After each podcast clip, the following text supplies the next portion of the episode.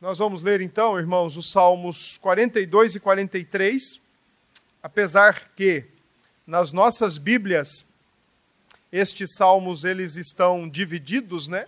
42, 43. Nós vamos lê-lo, lê-los como uma unidade, como um texto só, como que se fosse um salmo só, tá? Eu vou explicar o porquê nós vamos fazer isso. Vamos ler? Todos já conseguiram localizar aí o texto?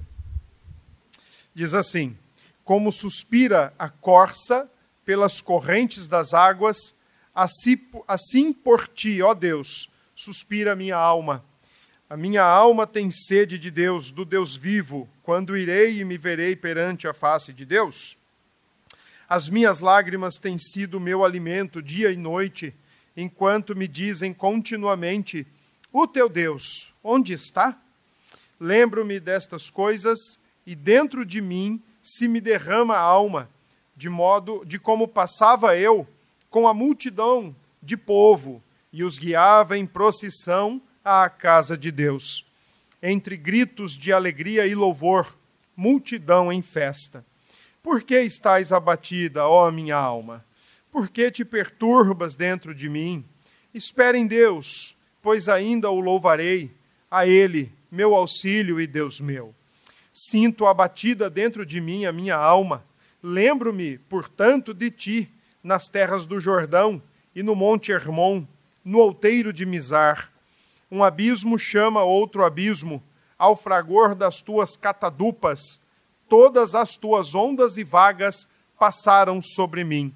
Contudo, o Senhor, durante o dia, me concede a sua misericórdia, e à noite comigo está o seu cântico, uma oração ao Deus da minha vida. Da minha vida. Digo a Deus, minha rocha, por que te olvidaste de mim? Por que hei de andar eu lamentando sob a opressão dos meus inimigos? Esmigalham-se-me os ossos quando os meus adversários me insultam, dizendo e dizendo: O teu Deus, Onde está? Por que estás abatida, ó minha alma? Por que te perturbas dentro de mim? Espere em Deus, pois ainda o louvarei. A Ele, meu auxílio e Deus meu. Faze-me justiça, ó Deus, e pleiteia a minha causa contra a nação contenciosa. Livra-me do homem fraudulento e injusto pois tu és o Deus da minha fortaleza. Por que me rejeitas? Por que hei de andar eu lamentando sob a opressão dos meus inimigos? Envia a tua luz e a tua verdade para que me guiem e me levem ao teu santo monte e aos teus tabernáculos. Então irei ao altar de Deus, de Deus, que é a minha grande alegria, ao som da harpa eu te louvarei. Ó Deus, Deus meu. Por que estás abatida, ó minha alma? Por que te perturbas dentro de mim? Espere em Deus, pois ainda o louvarei. A Ele, meu auxílio e Deus meu. Amém. Vamos orar? Senhor, nós queremos agradecer por tua palavra. Ela é viva e ela é eficaz.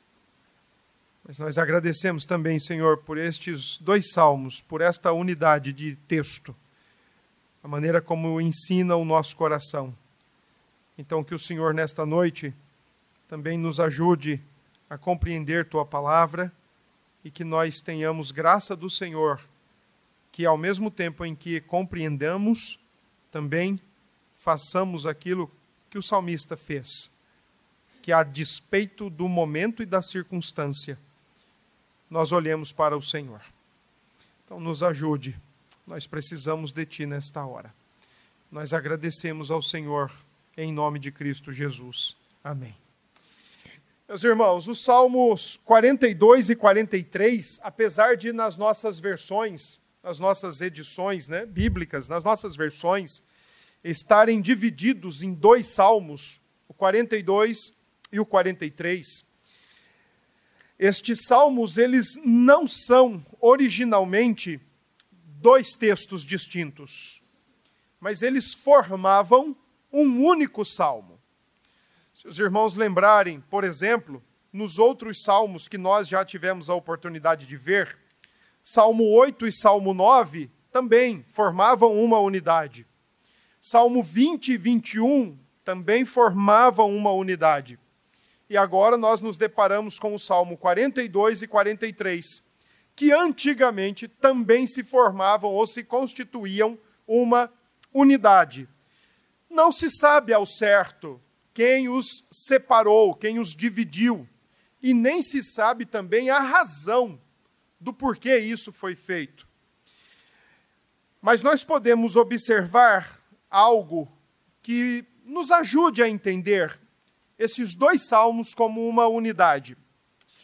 Se você olhar para a sua versão bíblica, o Salmo 43, ele não traz nenhuma inscrição antes do versículo 1, como é comum nos demais salmos.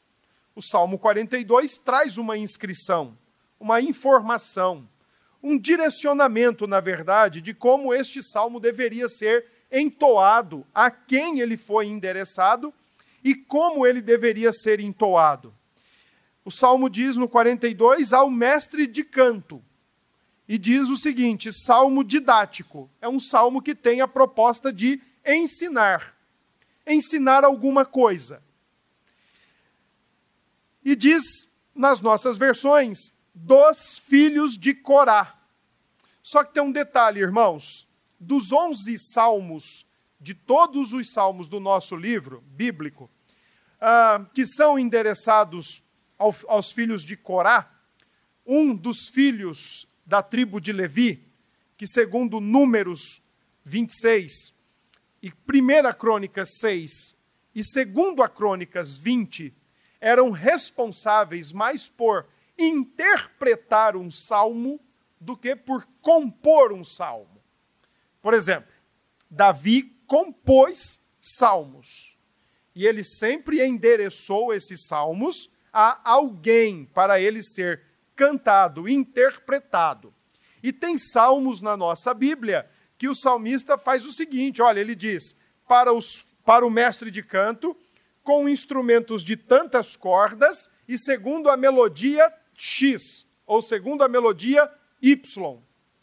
Portanto, os filhos de Corá, ou Coré, dependendo da tradução aí, os filhos de Corá, eles não eram responsáveis por compor salmos. Eles tinham a tarefa especial de interpretar, de tocar, de entoar estes salmos no louvor comunitário da igreja do, no, do Antigo Testamento. Então nós começamos a observar isso. Esses dois salmos formavam um único salmo. O Salmo 42 tem título, o segundo salmo não tem. Não tem título, não tem endereço e não tem descrição qualquer. Os manuscritos antigos do Antigo Testamento, as cópias antigas, sempre apresentaram esses dois salmos como uma unidade única, como um texto único, um cântico único. E além disso, o mais importante, se você olhar para o Salmo 42, verso 5, Salmo 42, verso 11 e Salmo 42, Salmo 43, verso 5, você vai observar que são exatamente as mesmas expressões. Por que estás abatida, ó minha alma? Por que te perturbas dentro de mim? Espere em Deus, pois ainda o louvarei a Ele, meu auxílio e Deus meu. Os filhos de Corá, portanto, são intérpretes, levitas, que deveriam entoar este salmo. É um salmo, como o próprio título diz, um salmo didático. E todo salmo didático tem a proposta de ensinar aqueles que vão cantar este salmo, não apenas ensinar a melodia ou a cantoria do salmo, mas tem a proposta de ensinar princípios princípios de como se viver a vida cristã, de como se viver a fé em Deus. O Salmo 42 e 43, considerado como uma unidade, tem a intenção de ajudar o povo de Deus a viver as experiências mais adversas da vida sem tirar os olhos do alto, sem tirar os olhos de Deus.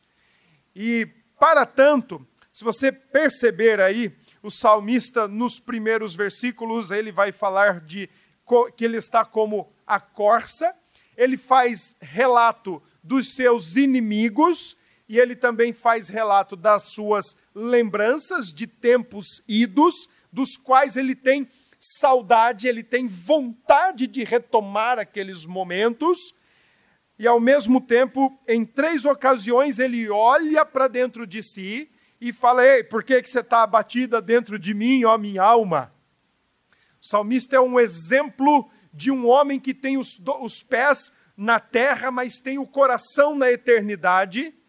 Então, é aquele homem que, por tendência visual e circunstancial e local, ele pode olhar para as suas circunstâncias, ele pode olhar para o que o cerca e se abater, e se amassar dentro de si. Mas ao mesmo tempo ele tem o coração e a mente no alto. E aí é por isso que ele olha para dentro e fala assim: por que, que você está abatida com esta situação passageira? Vamos esperar em Deus, porque haverá um momento em que tudo isso se passará, tudo isso se findará, e nós estaremos com Ele. É um homem que literalmente tem os pés neste mundo, mas tem o coração no mundo por vir. É um homem que experimenta o paradoxo de você viver as circunstâncias do dia a dia e da vida presente com o coração e a alma gritando e gemendo pelo porvir em Cristo Jesus. Então, o Salmo 42, 43 tem essa proposta de nos ensinar, de nos mostrar como nós, cristãos, cidadãos de um mundo por vir, mas ainda com os pés nesse, como nós podemos viver a vida com Deus e para Deus. Acredito eu que este salmo, por conta da maneira como ele está escrito e a maneira como ele está sempre olhando para trás, dos versos 1 a 4, a maneira como ele olha para o presente, dos versos 6 a 10, e a maneira como ele clama, a maneira como ele invoca por libertação, justiça e retorno ou regresso tudo leva a crer que os Salmos 42 e 43 devem ser escritos dentro de um exílio ou pós-exílio, onde o povo de Deus quer voltar para a sua terra. Eu não sei ao certo, irmãos, se faria parte do exílio da Babilônia, ou de um exílio anterior, ou de um exílio posterior eu lamento, eu não posso dizer qual deles. Mas o que dá a entender, e essa é a percepção de alguns estudiosos destes dois salmos, é que o salmista não está na terra dele, ele não está no culto, ele não está no ambiente onde ele pode prestar culto comunitário a Deus, ele não está no local onde ele pode, com facilidade e com muita tranquilidade, se dirigir ao templo e servir a Deus junto com seus irmãos. E é por isso que dos versos 1 a 4 ele se sente como um deserto. Dos versos, 5, versos 6 a 10, então ele mostra que o que está acontecendo com ele, primeiro, é resultado da mão de Deus por trás de tudo que está ali sufocando inclusive os seus inimigos, verso 9 e verso 10, quando eles o provocam e quando eles o fustigam, dizendo: Onde é que está o teu Deus?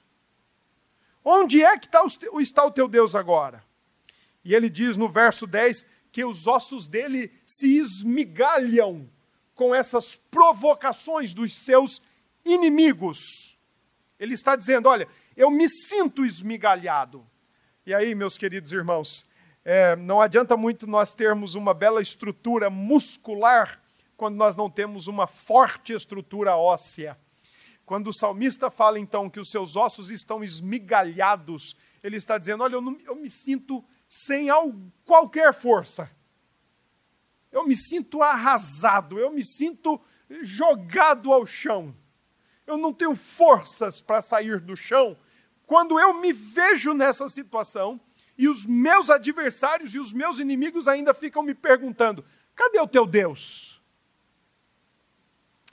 Por isso entendo que este salmo é sim um salmo que pode ser compreendido dentro de um exílio, onde o salmista quer retornar, onde ele enfrenta suas dificuldades, mas ao mesmo tempo ele consegue por fé, Salmo 43, e então ele consegue por fé olhar para o futuro e clamar ao Senhor que lhe faça justiça, libertação e retorno. Então vamos dar uma olhada para o salmo de maneira mais específica agora. Versos 1 a 4, o salmista confessa a sua saudade, confessa a sua real situação e faz uma bonita comparação. Verso 1, ele diz: Assim como suspira a corça pelas correntes das águas, assim por ti, ó Deus, suspira a minha alma. Corça é o mesmo que um cervo um animal, um cervo, um viado. O salmista está dizendo que, assim como a corça, em meio a um lugar de sequidão, um lugar de estiagem, um lugar que, para nós, por exemplo, quando nós nos direcionamos ao, ao sertão do nosso estado, ao alto sertão do nosso estado, e quando às vezes passamos e duras, longas estiagens como essas que tivemos recentemente, lugares onde foram riachos, lugares onde foram lagoas, e nós vemos ali, às vezes, as, as, os reservatórios secando, e vamos vendo já o, o, o chão seco, o chão rachado, o chão todo partido. O salmista está dizendo: assim estou eu, procurando água num lugar onde está totalmente seco e a minha sede de Deus, a sede do Deus vivo, permanece. E quando é que eu vou encontrar dessa água? Quando é que eu vou encontrar dessa água? Assim como a corça é uma comparação, assim como a corça procura por água, assim como esse animal quer água, não se sabe ao certo se depois de uma perseguição por outro predador, ou simplesmente porque está a esmo, olhando por águas, necessitado de água. O salmista diz: Assim por ti, ó Deus, suspira a minha alma. Eu tenho sede do Senhor. Eu quero o Senhor. Eu quero, eu tenho sede de ti. Verso 2, ele diz: O Deus vivo, um tema que agora é introduzido ao livro dos Salmos, até então não tinha. Agora, do Salmo 41 em diante, ele vai recorrente, recorrentemente aparecer. E o salmista está dizendo: Quando irei e me verei perante a face de Deus? Se você estiver pensando que o salmista está dizendo assim, quando eu irei, como por exemplo o apóstolo Paulo diz em Coríntios 12, 2 Coríntios 12, quando eu irei ao terceiro céu para ver a tua face, se você pensou isso, você está totalmente enganado. Porque o salmista para o povo do Antigo Testamento, encontrar-se com Deus, ver a face de Deus, era no templo. Então, quando é que eu posso? Quando é que eu vou ter novamente a liberdade, a facilidade de ir lá para poder ver a tua face? O salmista está com saudade da procissão da Páscoa, com saudade dos tabernáculos, com saudade das festas que eram celebradas no Antigo Testamento, daquele momento onde o povo de Deus se ajuntava para se deslocar até o templo em Jerusalém e ali a grande congregação do povo de Deus, a grande igreja do Antigo Testamento estar perante a face do seu Deus. Por isso que ele diz no verso 4: Olha, eu me lembro destas coisas, e dentro de mim se me derrama a alma ela chora, ela se arrasa, quando ele diz: De como passava eu com a multidão do seu povo e os guiava em procissão à casa de Deus. Você consegue entender esse verso 4 se você trouxer à memória agora o Salmo 122? Quando diz: Alegrei-me quando me disseram, vamos à casa do Senhor. O salmista se encontra agora, irmãos, impossibilitado de estar onde gostaria de estar. Naquele lugar que o outro salmista, no Salmo 84, diz: Quão amáveis são os teus tabernáculos. Porque ver a face de Deus era estar no templo, falar com o Senhor, cultuar o Senhor junto com a comunidade do Antigo Testamento, a igreja de Deus no Antigo Testamento. O salmista está impossibilitado disso. A ele resta a sensação de deserto na alma. A ele resta o suspiro saudoso pelo santuário, a lembrança saudosa pelas festas. A ele resta chorar, que é o que está no verso 3. As minhas lágrimas têm sido o meu alimento dia e noite, enquanto me dizem inimigos, adversários, quando me dizem continuamente: Teu Deus, onde está? O teu Deus, onde está? Então você imagine, irmãos, o povo de Deus, o salmista, com certeza com outros tantos e tantos e tantos do povo de Deus, do povo da aliança, numa terra estranha, numa terra alheia, em cativeiro, por conta dos seus próprios erros, dos seus próprios pecados. O salmista convivendo com essa sensação de deserto, suspirando saudosamente pelo santuário, se alimentando das suas próprias lágrimas. É lógico que essa aqui é uma linguagem figurativa, ninguém vai comer lágrimas para viver, mas assim como nós precisamos de alimento cotidiano para a nossa subsistência, o salmista diz que ele chora dioturnamente, porque ele está longe do seu, do seu lugar, do seu habitat e do seu Deus, que tinha no templo o local de encontro e de culto. E o salmista diz: só me resta também agora a lembrança daquelas festas belas e gratificantes diante de Deus. Por isso, diante desse primeiro cenário de sequidão, o salmista olha para si mesmo, para dentro dele, e tem um alto diálogo, ou ele dialoga com si mesmo, ou um solilóquio, ele fala sozinho. Mas não como a gente às vezes fala. Traçando rotas na rua, eu acho que se eu for por aqui, eu vou pegar menos trânsito, e aí você vira o carro ali e entra para a esquerda, e assim para a esquerda, depois para a direita, eu acho que eu vou fazer isso. Ou você às vezes está aí falando sozinho em casa. Não, não é isso. O salmista está falando consigo mesmo no sentido de deixe, de deixar-se levar pela circunstância. Deixe de deixar, não, não deixe mais, não permita mais ser influenciado, conduzido e levado pela circunstância, espere em Deus. Espere em Deus. Do verso 6 ao verso 10, então agora o salmista ele olha para dentro dele, ele olha para a realidade presente e ele diz: "Olha, minha alma está abatida". E eu queria chamar a sua atenção dos versos 6 a 10 para o verso 7, quando o salmista diz: "Um abismo chama outro abismo". Ah, alguns irmãos é, talvez sem o devido cuidado, devida informação, às vezes usam esse texto para dizer que um pecado chama outro. E de fato isso é verdade. De fato isso é verdade verdadeira. Negociar um princípio abre precedente para negociar outros. Um pecado abre precedente para outros. Com certeza, isso é fato. Mas o verso 7 não tem a ver com o pecado que chama outro pecado. O verso 7 tem a ver com as ondas sufocantes que estão abatendo o salmista, dada a sua circunstância de exílio, e essas ondas sufocantes, ondas de dificuldades que estão abatendo o salmista não só no seu físico, mas em todo o seu ser, tem como responsável por trás delas a própria mão de Deus. É só você olhar o que o verso 7 diz, e ele diz o seguinte: olha, um abismo chama outro abismo ao fragor das tuas catadupas. E ele diz: todas as tuas ondas e vagas passaram sobre mim. Então, o verso 7, meus irmãos, lamento informá-los, mas ao mesmo tempo me sinto grato por esclarecer isso.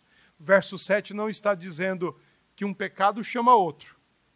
Mas o verso 7 está dizendo que neste mundo, uma dificuldade atrás da outra não vai faltar. E por trás dessas dificuldades que não irão faltar, uma atrás da outra, uma após a outra, e eu estava falando com um presbítero essa semana, hoje eu acho que foi, né? Foi hoje que eu falei para você, Lima? Que o bom mesmo é quando vem uma lapada atrás da outra, uma situação atrás da outra logo, que é para a gente não descansar, não é para a gente abaixar a guarda e, e achar que pronto, está resolvido. Não, o bom é quando vai, vai quebrando mesmo uma atrás da outra. Sabe quando você vai tomar banho na praia e você fica ali naquela parte aonde todo aonde a onda quebra? E se você não sair dali, você vai tomar caldo o tempo todo, você vai levar lapada da água o tempo todo. É bom quando é daquele jeito. Porque aí você não amolece, você não cochila, o cachimbo não cai, e você está esperto e atento para todo canto.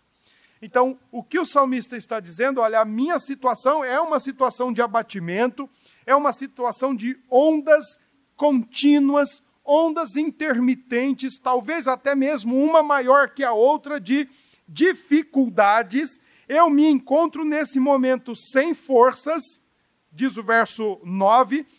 Digo, Deus, minha rocha. Uma outra metáfora que é muito usada no salmo, né? Imagine você dentro de uma enxurrada grande ou de uma correnteza feroz e você encontra uma rocha onde pode se segurar, ou uma pedra onde você pode se segurar. Então o salmista diz: Olha, eu vou me segurar, porque tu és a minha, a minha rocha, não me esqueça. O salmista se encontra sem forças porque os seus inimigos, os seus adversários, os seus críticos estão questionando ele. E eu acredito que o questionamento era mais ou menos como o questionamento da mulher de Jó. Amaldiçoa esse teu Deus e morra logo. Como quem diz, eu já fiz isso e já morri. Esqueça esse teu Deus. Ser crente para quê? Ser crente para viver assim? ser crente para viver enfrentando dificuldades, como que se as dificuldades da vida, da maneira mais generalizada possível, fossem frutos da nossa fé em Cristo. Dificuldades no mundo todos temos. Que fique claro isso. Isso tem que ficar claro. Porque às vezes nós somos enviesados por um outro tipo de mensagem, como, por exemplo, os amigos de Jó, e nós acreditamos que aceitar o, o Cristo do Evangelho ou o Evangelho de Jesus Cristo é como ligar um campo de força magnético ao nosso redor e agora pronto. Nada mais de dificuldade vai nos pegar ou vai nos afetar. Estou livre. Nada mais me pega. Nada mais vai me acontecer. Que fique claro, irmãos, debaixo do sol, quem escapa às dificuldades? Debaixo do sol, quem está isento ou imune a enfrentar adversidades da vida? Ninguém está. Agora tem um detalhe. Detalhe, penso eu, significativo e ao mesmo tempo decisivo. A questão não está, por exemplo, como diz o verso 7, os abismos ou as ondas após outras ondas que sobrevêm ao povo de Deus. A questão não está quando nós temos que ouvir coisas do tipo: Ei, por que, que tu é crente passando por isso? Cadê o teu Deus que te deixa faltar o emprego? Cadê o teu Deus que ainda não fez você casar tão jovem, tão bonita, tão bonito? Cadê o teu Deus que não te ajuda a entrar numa universidade? Cadê o teu Deus que o seu casamento é tão complicado? E a gente tem que escutar isso às vezes. Agora, as ondas não vão deixar de vir. A grande questão é como nós lidamos com as ondas que sobrevêm. A quem nós recorremos? Em quem confiamos? Em quem nos apoiamos? Para vencer as ondas, para vencer esse maremoto de dificuldades que não nos falta. E se não nos falta, pode acreditar, não falta a ninguém debaixo do sol. Creio eu que o nosso grande ponto de vantagem chama-se o Deus Trino, Pai, Filho e Espírito Santo. A nossa rocha, esse sim, é o nosso ponto de vantagem. Recorramos a Ele, confiemos, descansemos, dependamos, nos abriguemos nele. Não temos nenhuma promessa nas Escrituras que as águas não nos afetariam ou não nos alcançariam. Temos promessa que elas não nos submergirão. Disse o profeta: quando passardes pelas muitas águas, elas não te submergirão. Mas nós não temos promessa de que elas virão, e virão com força. E somada a elas, ainda virão gracejos, piadas, comentários dolorosos, comentários maldosos. Nós não temos promessa de não ter isso. Mas nós temos o Deus que é a nossa rocha, naquele em quem nós podemos confiar e descansar. Porque ainda que não o vejam, mas nos questionem aonde ele está, nós sabemos aonde ele está. João, na carta ao Apocalipse, nos ensina que ele está exatamente no lugar onde ele estava quando Jesus foi crucificado no trono, governando, dirigindo, conduzindo todas as coisas, inclusive o nosso caminho, a nossa vida. Ele está no trono. Se não querem vê-lo, e se querem achincalhar com a igreja, não importa. Importa é que nós saibamos onde ele está. E importa que nós recorramos a ele para lidar com as situações da nossa vida cotidiana. Verso 11, então, olhando para a situação atual, para os seus sufocos contínuos, as ondas de dificuldades contínuas. Verso 11, o salmista, mais uma vez, repete o verso 5, a estrofe. Oh, por que estáis abatida, ó minha alma? Por que estáis quebrada? Por que, que você está aí sem esperança? Por que, que você deixou de olhar para o alto? Por que, que você deixou de olhar para aquele que está assentado no trono? Por que, que você está olhando para as coisas ao redor? Por que, que você começou a olhar para as dificuldades? Por que, que você começou a olhar para os problemas? Por que, que você começou a olhar para os comentários?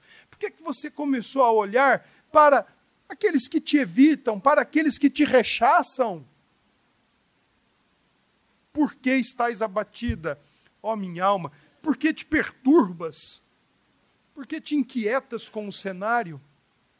Por que fica aí se angustiando, se preocupando, quando a preocupação ou a perturbação não podem alterar 1% do seu cenário?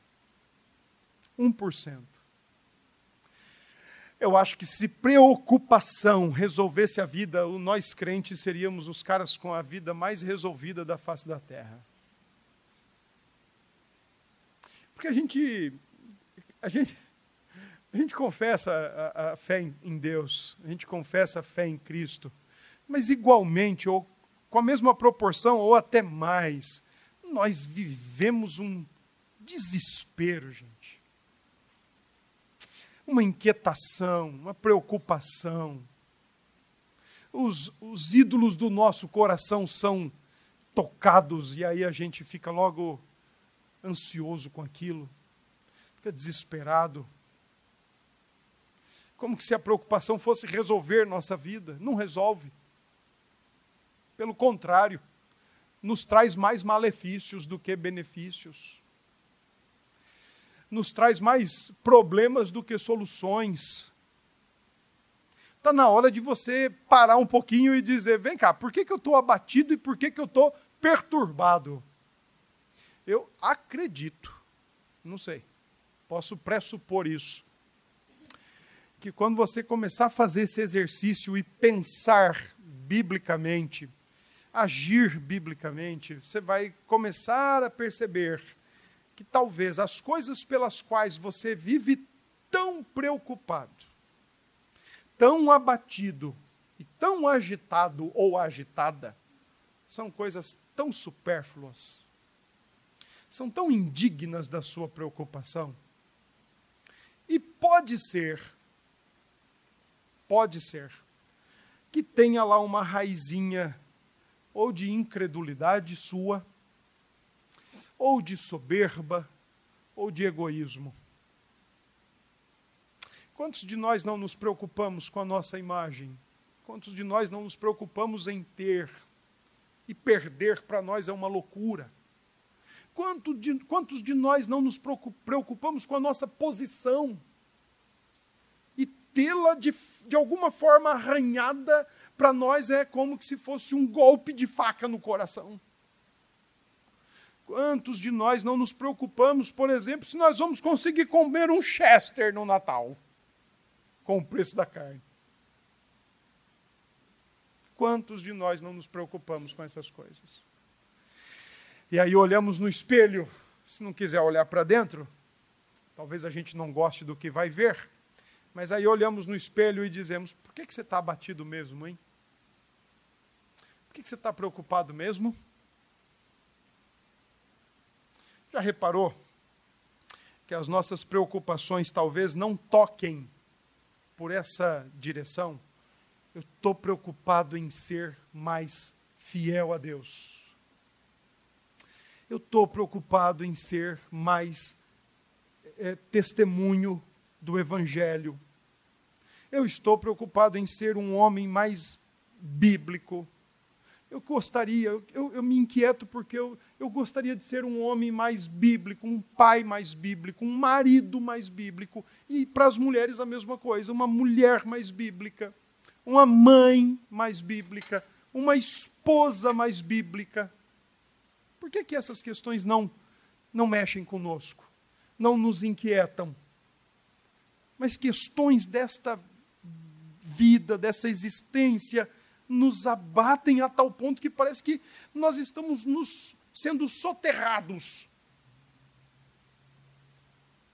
Porque estás abatido, ó minha alma, porque te perturbas dentro de mim.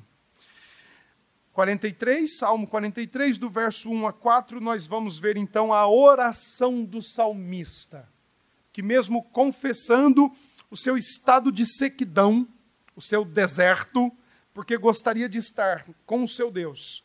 Não pode no momento. Nós vamos ver dos 42, versos 6 a 10, a 11, o sufoco do salmista. Mas no verso no Salmo 43, a parte unitária, Salmo 43, do verso 1 a 4, nós então olhamos para a oração do salmista. Ele ainda consegue orar. Ele ainda consegue, como é característica dos salmos de lamento, ele consegue, primeiro, ele olha para a sua realidade, ele olha para o seu momento, ele olha para o seu contexto e ele lamenta diante de Deus, ele chora diante de Deus, ele sente. Ele sente o que está acontecendo com ele. Mas ele não para aí. Ele não para aí. Diferente de, de nós, o salmista não é alguém que está ali curtindo o seu momento ruim, a sua dor, sabe, o seu pecadinho de estimação. Ele, ele não está ali curtindo, não. Ele lamenta. Se, fosse, se pudéssemos perguntar para esse salmista, Ei, você, você quer continuar assim? Você gostaria de continuar assim? Se bem que eu acredito que nós não precisamos perguntar, porque o Salmo 43 mostra que ele não quer continuar como está porque o Salmo 43 é a oração de confiança pedindo por uma para que Deus faça justiça sobre a sua causa, verso 1, para que Deus o liberte daquele contexto, daquela situação, verso 2, e verso 3 a 4, que Deus faça com que ele possa retornar, regressar para o seu lugar. Antes de eu continuar, deixe-me dar duas informações importantes. A primeira é que o Salmo 42, o salmista tem em mente um lugar geográfico. E se você, por exemplo, olhar no verso 6, diz assim: Sinto abatida dentro de mim a minha alma, lembro-me, portanto, de ti, das, nas terras do Jordão e no Monte Hermon e no outeiro de Mizar. Segundo os pesquisadores e estudiosos do Salmo, essa é uma região ao pé do Monte Hermon. Ao pé do Monte Hermon. Que quando era época de seca, ela era literalmente seco. Mas quando era época de enchente, e a consideração de enchente era as geleiras do Monte Hermon que se derretiam com o calor na primavera, e as águas derretidas desciam monte e pegavam ali o leito do Rio Jordão e descia por todo o território. Então é nesse contexto que o salmista diz: olha, as tuas, os abismos, um abismo chama o outro abismo. Tentar entrar ali nessa ocasião de cheias era sair catando cavaco dentro da água. Era sair sendo levado pela água. Então, a primeira situação da unidade literária aí, da unidade escrita do Salmo, ele tem em mente essa região da Palestina, ao pé do Monte Hermon, as muitas águas elas estão me levando. Mas o Salmo 43 ele já tem em mente um outro lugar, que é o Monte Sião, onde ficava o templo. Por isso ele diz, verso 1, Senhor, faz justiça, pleiteia a minha causa contra a nação contenciosa. É interessante que naquela política de expansão do Antigo Testamento, Deus levantava nações para punir o seu povo. Mas depois que o seu povo era punido e disciplinado pela, por aquela nação ímpia, Deus ia lá e tratava com aquela nação ímpia.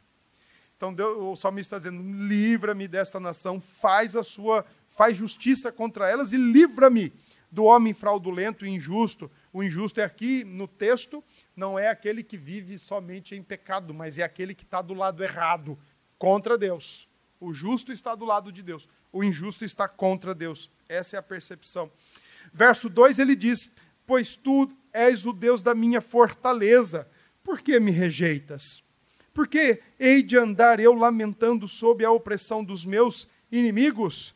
Me liberta Verso 3: Me liberta, envia a tua luz e a tua verdade, para que me guiem e me levem ao teu santo monte e aos teus tabernáculos. Me liberte, Senhor, me leve de volta para casa, eu quero voltar para casa. Verso 4, então ele fala do retorno. Então irei eu ao altar de Deus, de, de Deus, que é a minha grande alegria. Ao som da harpa eu te louvarei, ó Deus, Deus meu. Aqui o salmista está pensando no ambiente de culto. O povo reunido, a comunidade da igreja do Antigo Testamento reunida para celebrar ao Senhor. Eu quero voltar a estar com os meus irmãos. Eu quero voltar a estar com o teu povo. Eu quero voltar a estar perante o Senhor e ver a tua face. Eu lamento minha situação, mas eu não posso tirar os olhos do futuro. Eu não posso deixar de confiar. Eu não posso deixar de olhar para frente olhar apenas para a situação me faz perder o que vem por aí. Então ele diz: Eu quero voltar, eu quero estar perante o teu altar e ao som da harpa eu quero te louvar, porque Deus, tu és o meu Deus. E aí ele encerra mais uma vez usando o refrão que ele já usou por duas vezes quando lamentou, agora ele usa o refrão como expressão de confiança extrema. Espere em Deus, pois ainda o louvarei. A Ele, meu auxílio e Deus meu. Meus irmãos, como é que nós, como é que este salmo ele pode nos ajudar? Como é que nós podemos, de fato, tirar lições deste salmo? Porque afinal de contas é um salmo didático que tem a intenção de ajudar os crentes, os crentes em Cristo, a lutar e lidar com as situações adversas da vida. Irmãos, eu penso que, em primeiro lugar, nós precisamos sim ter uma boa e clara distinção de quando passamos por alguma adversidade, de quando sofremos na vida, de quando enfrentamos problemas na vida. Nós precisamos ter uma boa distinção. Se nós estamos enfrentando aquilo como resultado direto de um erro nosso, direto de um pecado nosso ou se estamos enfrentando aquilo como resultado da boa mão de Deus, tentando nos ensinar preciosas lições, tentando nos mostrar preciosas e profundas lições, lições que precisamos aprender, lições que são necessárias ser aprendidas na escola de Deus para a nossa vida. Lições essas que nós aprendemos em variados momentos, em várias salas de aulas do nosso tempo. Não necessariamente numa escola. Mas Deus às vezes nos coloca em algumas salas de aulas daquelas que nós não gostaríamos de passar nem na porta. Mas Ele nos coloca lá. Nos coloca para ensinar. Nos coloca para nos mostrar lições profundas, lições verdadeiras, lições da sua graça, lições da sua misericórdia, lições do seu cuidado e do seu interesse para conosco. Entretanto, irmãos, às vezes nós nos colocamos em salas de aula que nós mesmos entramos ali por um ato da nossa irresponsabilidade, por um ato da nossa loucura, por um ato do nosso egoísmo. Eu gostaria de fazer um exercício com você nesse momento para ilustrar o que eu estou dizendo. Se você abrir a sua Bíblia, e eu peço que você faça isso no Evangelho de Lucas, capítulo 4. Lucas, capítulo 4. Lucas, capítulo 4 diz assim: Jesus cheio do Espírito Santo, voltou do Jordão e foi guiado pelo mesmo Espírito no deserto. Aqui está um tipo de situação que é o próprio Senhor conduzindo àquela sala de aula que nós precisamos ir para ensinar para mostrar seu cuidado, seu sustento, sua proteção, sua provisão. Mas se você abrir a sua Bíblia agora, lá no primeiro livro de Reis, no capítulo 19, existe um texto ali bastante significativo e eu gostaria de ler com você ele.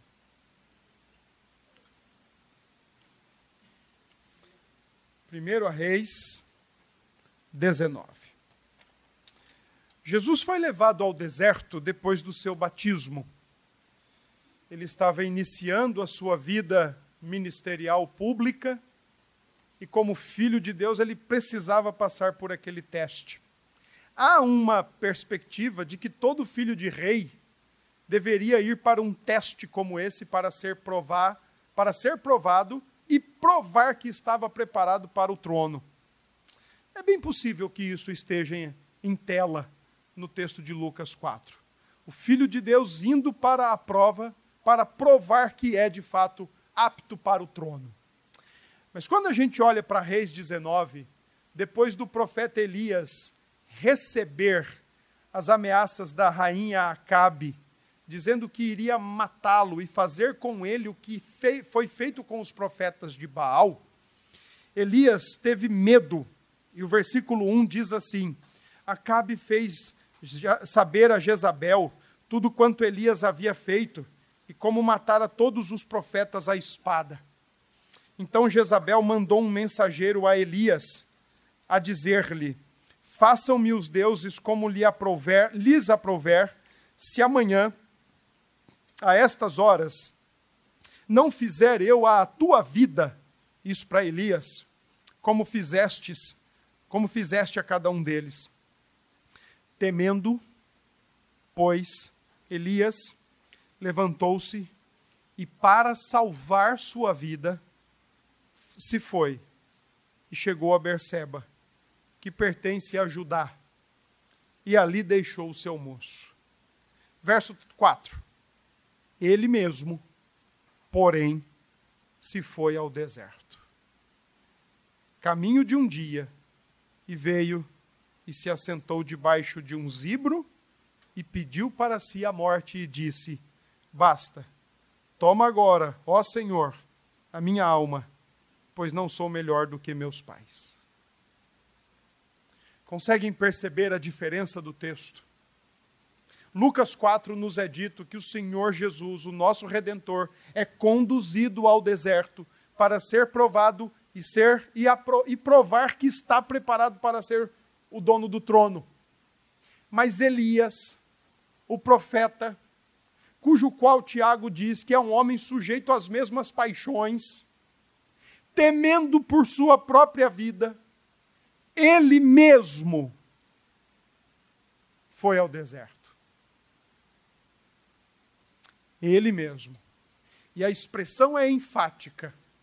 Não foi Deus quem mandou ele para o deserto, e muito menos Deus quem o conduziu ao deserto. Ele mesmo. Foi curtir a dor dele. Foi curtir o amor à própria pele foi curtir o amor ao próprio ofício, foi curtir o amor ao próprio nome.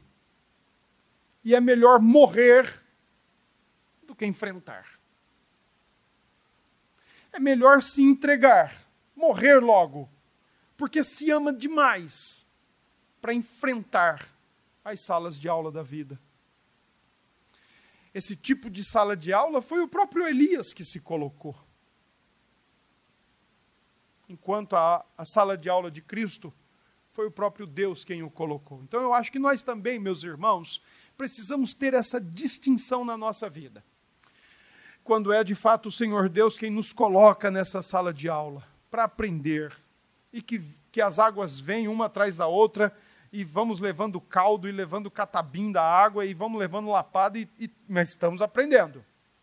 Mas por outro lado, existe às vezes aquela sala de aula tumultuada que nós mesmos nos colocamos lá, que agita o nosso coração, que faz com que a gente fique com a boca seca, o coração agitado, preocupado, disparado, só pensando no que vai acontecer, só se perturbando e não consegue resolver nada. Então é bom que nós tenhamos uma boa distinção em cima dessas questões. Segundo, irmãos, como crentes, como crentes que têm dois pés neste mundo, mas tem coração e mente na vida eterna, naquilo que está por vir com Cristo. Irmãos, tenhamos menos amor à própria pele, tenhamos menos amor ao próprio coração. Nós nos amamos demasiadamente. Nós temos um amor exagerado por nós mesmos quando o texto das Escrituras ensina que nós devemos amar a Deus e amar ao próximo, não a nós. E às vezes, por causa disso, nós nos, é, é, nos encolhemos, né? nós nos voltamos para nós mesmos e nos, nos fechamos para o mundo, nos fechamos para a vida, nos tornamos pessoas amargas, pessoas, pessoas grosseiras, pessoas frustradas, decepcionadas com a vida porque parece que nós não podemos passar por essas coisas. Ora, como as pessoas mudam? Mudam quando fazem uso das bênçãos de Deus e da forma como Deus tem para tratar e para fortalecer, para manter a nossa confiança em Deus. Eu penso que quando nós nos preocupamos demasiadamente com esta vida, com este mundo, perdemos o sono, perdemos o apetite, o ambiente, às vezes, familiar é de briga, de confusão, preocupações exageradas, inquietações, perturbações exageradas. Irmãos, nós estamos de fato mostrando aonde está o nosso tesouro. Estamos de fato mostrando aonde está o nosso coração. Quando nós deveríamos lembrar, junto com o salmista, Espere em Deus, pois ainda o veremos. É passageiro. Busquemos graça, busque graça em Deus, busque força em Deus para lidar com o dia a dia, sem deixar se levar pelas marés que tem te cercado, que tem quase te sufocado, que tem te perturbado, inquietado busque graça e força em Deus para continuar olhando para o alto e não achar que quando termina aqui, termina-se tudo. Por fim, valorize mais os momentos de adoração comunitária. Valorize mais esse momento que você tem em estar com aqueles por quem Cristo pagou um alto preço. Não seja um crente sentimental demais. O problema hoje do, das nossas igrejas é que nós crentes estamos muito melindrosos.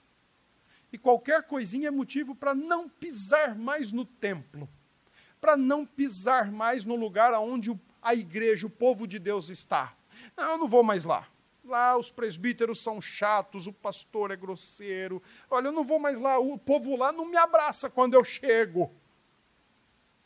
O povo lá não, não fala comigo.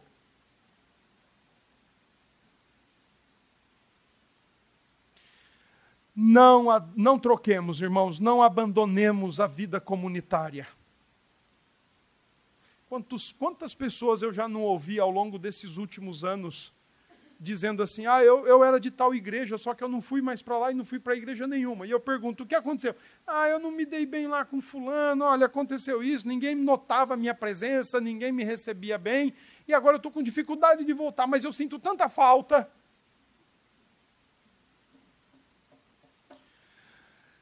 Valorizemos mais, irmãos, esse nosso momento em comunidade, em igreja é fato que ao longo da semana, ao longo do dia a dia, todos nós estamos cultuando a Deus. Nós estamos em culto diante do Senhor. O nosso culto nunca para, nunca termina. Até quando a gente oferece coisa podre no nosso culto, não para, não. Mas uma coisa é certa: momentos como esse, de edificação, de comunhão, de família reunida, povo de Deus, corpo de Cristo reunido, irmãos, não poderiam ser substituídos e nem barganhados por qualquer coisa. Se esmere, se esforce para valorizar e praticar mais a adoração em comunidade. Não deixe esse ambiente melindroso mexer com você. Também não deixe o cansaço da vida. Eu sei, irmãos, o dia inteiro, todos os dias a gente trabalha, todos os dias a gente faz muita coisa. E chega o final de semana, a gente quer descansar mesmo. Concordo com vocês. Mas não permita, não seja esse o motivo, o ócio, a preguiça. Não sejam esses o motivo, os motivos, perdão, que lhe tire, que lhe prive da adoração em comunidade. Não deixe que isso aconteça valorize mais a, a, a ação, a adoração em comunidade. Terminando, lembre-se do que Jesus disse: Bem-aventurados que têm sede e fome de justiça. O Salmo 42 começa dizendo: A minha alma tem sede. Então, se você tem sede mesmo, fome de Deus, sede de Deus, fome e sede de justiça, o Senhor Jesus ensina que você é um bem-aventurado, uma pessoa extremamente feliz, uma pessoa extremamente abençoada. Que assim seja na tua vida. Fome e sede de justiça, da justiça de Deus. Não, não confunda justiça de Deus com vingança humana. O nosso parâmetro de justiça é bem deformado, é bem comprometido. Tenhamos sede e fome da justiça de Deus. Que Deus nos abençoe.